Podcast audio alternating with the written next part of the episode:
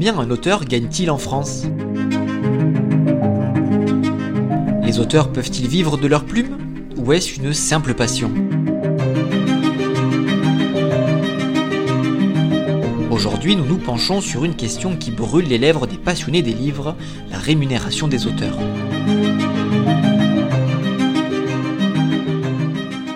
Un auteur gagne-t-il concrètement sur la vente d'un livre? Les auteurs peuvent-ils vivre de leur passion? Plein de questions auxquelles nous avons tenté de répondre se sont posées à nous avec toute la complexité et la langue de bois du domaine littéraire.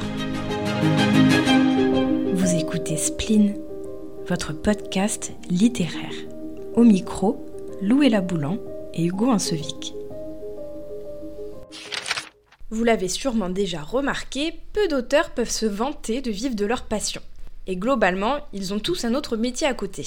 Dans le dernier épisode de Spleen, vous avez pu rencontrer Brice Torresias, qui est auteur de six romans. Et à côté, il a d'autres activités.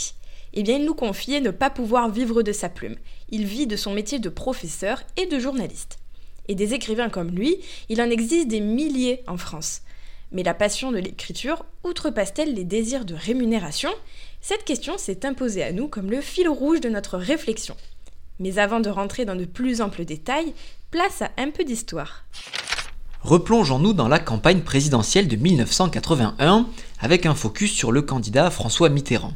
Lors de sa campagne, François Mitterrand il établit un programme avec 100 points, et dans ces 100 points, il y a un focus sur le livre précisément. En 81, il est élu président de la République et il nomme Jack Lang au ministère de la Culture, qui aura la lourde tâche eh ben, de faire une loi sur le livre. En 81, Lang il instaure donc la loi sur le prix unique du livre. Cette loi, qu'est-ce que c'est?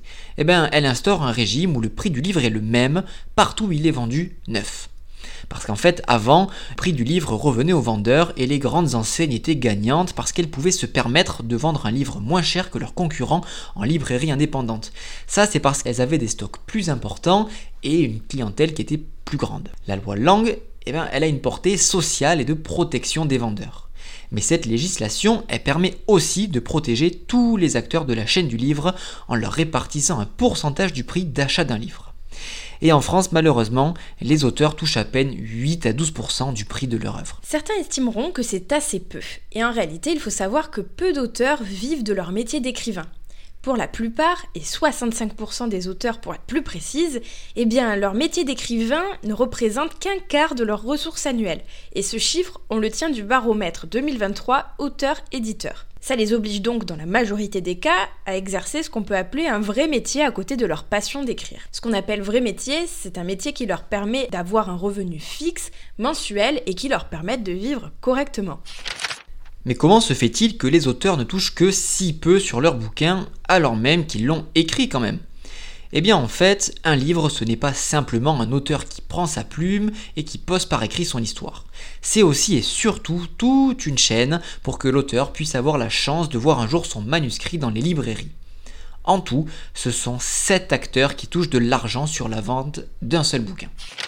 Je vais t'expliquer, Hugo, combien tu donnes à qui quand tu achètes un livre de 20 euros. Allez, je t'écoute. Eh bien, premièrement, tu donnes de l'argent à l'État. Et c'est lui qui en gagne le moins sur les 20 euros que tu vas donner pour l'achat de ton livre. Lui, il va toucher 1 euro et 10 centimes sur la vente de ton livre. Ensuite, il y a le diffuseur, c'est-à-dire celui qui est chargé de vendre et de placer les livres dans les librairies à l'aide de ce qu'on appelle des représentants et des commerciaux eh bien le diffuseur gagnera 1 euro et 30 centimes en moyenne sur la vente de ton bouquin. L'auteur, lui, il arrive en cinquième position sur 7, donc plutôt en bas de l'échelle, avec une rémunération équivalente à 2,20 euros sur la vente du livre. En quatrième, il y a le distributeur qui touchera 2 euros et 20 centimes. Ensuite, il y a l'éditeur, c'est celui qui gère la communication et globalement toutes les dépenses qui sont liées à l'exploitation commerciale du livre. Celui-là, il touchera 2 euros et 80 centimes en moyenne. En deuxième position, eh bien, il y a le fabricant qui gagnera 3 euros et 20 centimes à l'achat de ton livre. Et en tête de peloton, on retrouve le détaillant, celui qui touche la plus grosse partie, 7 euros et 20 centimes. Mais comment ça se fait que le détaillant il touche beaucoup plus que l'auteur? Eh bien en réalité on peut croire que le détaillant il se remplit un peu les poches mais c'est faux. Le détaillant, dans ses 7,20 euros, il va devoir payer son loyer, ses employés, sa facture d'électricité et j'en passe. Mais il faut aussi savoir que le taux de rémunération moyen d'un auteur varie plus ou moins selon la catégorie dans laquelle se situe son livre, que ce soit jeunesse, BD, classique ou la catégorie des beaux livres. Comme on vient de vous le dire, le taux de droit d'auteur moyen se situe entre 8 et 12% mais certains écrivains hors normes sortent bien évidemment de ce cadre. On peut notamment citer Jean d'Ormesson qui était surnommé Monsieur 18% par son éditeur. Mais il s'agit bien d'exceptions. En effet, les maisons d'édition sont assez hermétiques sur ces questions parce qu'elles ne veulent pas créer des tensions et de concurrence entre les auteurs. On imagine mal un auteur prendre 18% de droits d'auteur et son collègue à côté 8%. Ça créerait évidemment des tensions et ça porterait une mauvaise réputation sur la maison d'édition. Mais concrètement, comment on paye les auteurs? Eh bien, ils peuvent recevoir ce qu'on appelle un avaloir, une espèce de paye en avance qui leur permet de ne pas avoir à attendre que tout leur stock soit écoulé en librairie avant d'être payé. L'avaloir moyen est de 1000 euros, mais bien évidemment, il varie en fonction des maisons d'édition et surtout du potentiel que l'éditeur aperçoit dans le titre proposé par l'auteur. Alors, certains éditeurs ne proposent même pas d'avaloir et choisissent de rémunérer directement les écrivains en droit d'auteur. Mais concrètement, est-ce que les auteurs y reçoivent une paye mensuelle de la part de leur maison d'édition? Alors non, globalement ça se passe pas comme ça. En fait, les maisons d'édition, deux fois par an, elles font ce qu'on appelle une reddition des comptes. En gros, elles font le bilan financier de tout ce qui s'est passé cette année-là et ensuite ils dispatchent les sommes aux auteurs à droite et à gauche. Mais Hugo, dis-moi, dans ce cas-là, les auteurs, ils n'ont qu'à s'auto-éditer, non? Ah ben non, ça c'est une fausse bonne idée. En fait, il y a une idée reçue tenace qui veut que l'auteur auto-édité touche l'intégralité du prix de son livre. C'est pas forcément vrai et c'est à nuancer. Premièrement, parce que ces livres sont le plus souvent disponibles sur des plateformes qui prennent une commission sur chaque vente. Cela s'ajoute aux frais d'impression qui sont aussi inévitables. Par exemple, Amazon prend 30% de commission par vente numérique et 40% sur les ventes en format papier. La marge des auteurs est donc bien plus importante que lorsqu'ils publient chez un éditeur classique, ce qui est normal puisque les frais ne couvrent que l'impression et la commission du site marchand. Ah mais d'accord C'est donc là tout le piège de l'auto-édition. En fait, un auteur qui s'auto-édite, il doit à la fois gérer sa com, faire appel à un correcteur, faire sa mise en page, et finalement, eh bien, le coût qu'il dépense dans tout ça n'est pas forcément remboursé par les ventes de son livre. Et ouais, l'un dans l'autre, il touche autant, voire moins, qu'un auteur qui aura confié son bouquin à une maison d'édition. Puis c'est vrai qu'il faut faire attention. On voit par exemple sur Internet que certaines plateformes d'auto-édition disent qu'on pourrait toucher plus de 50% du livre en tant qu'auteur.